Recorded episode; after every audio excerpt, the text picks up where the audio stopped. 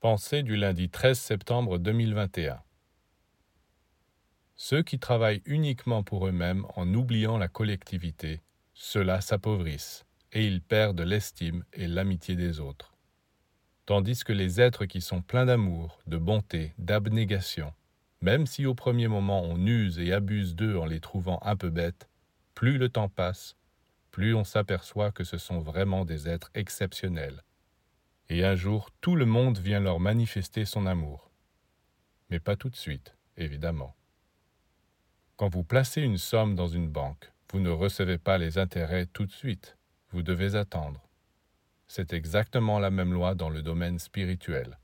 Vous travaillez avec beaucoup d'amour, beaucoup de patience, beaucoup de confiance, et vous n'avez d'abord aucun résultat. Vous ne devez pas vous décourager.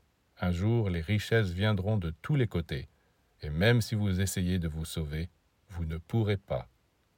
L'univers tout entier fera pleuvoir des richesses extraordinaires sur votre tête parce que c'est vous qui les aurez provoquées. C'est la justice.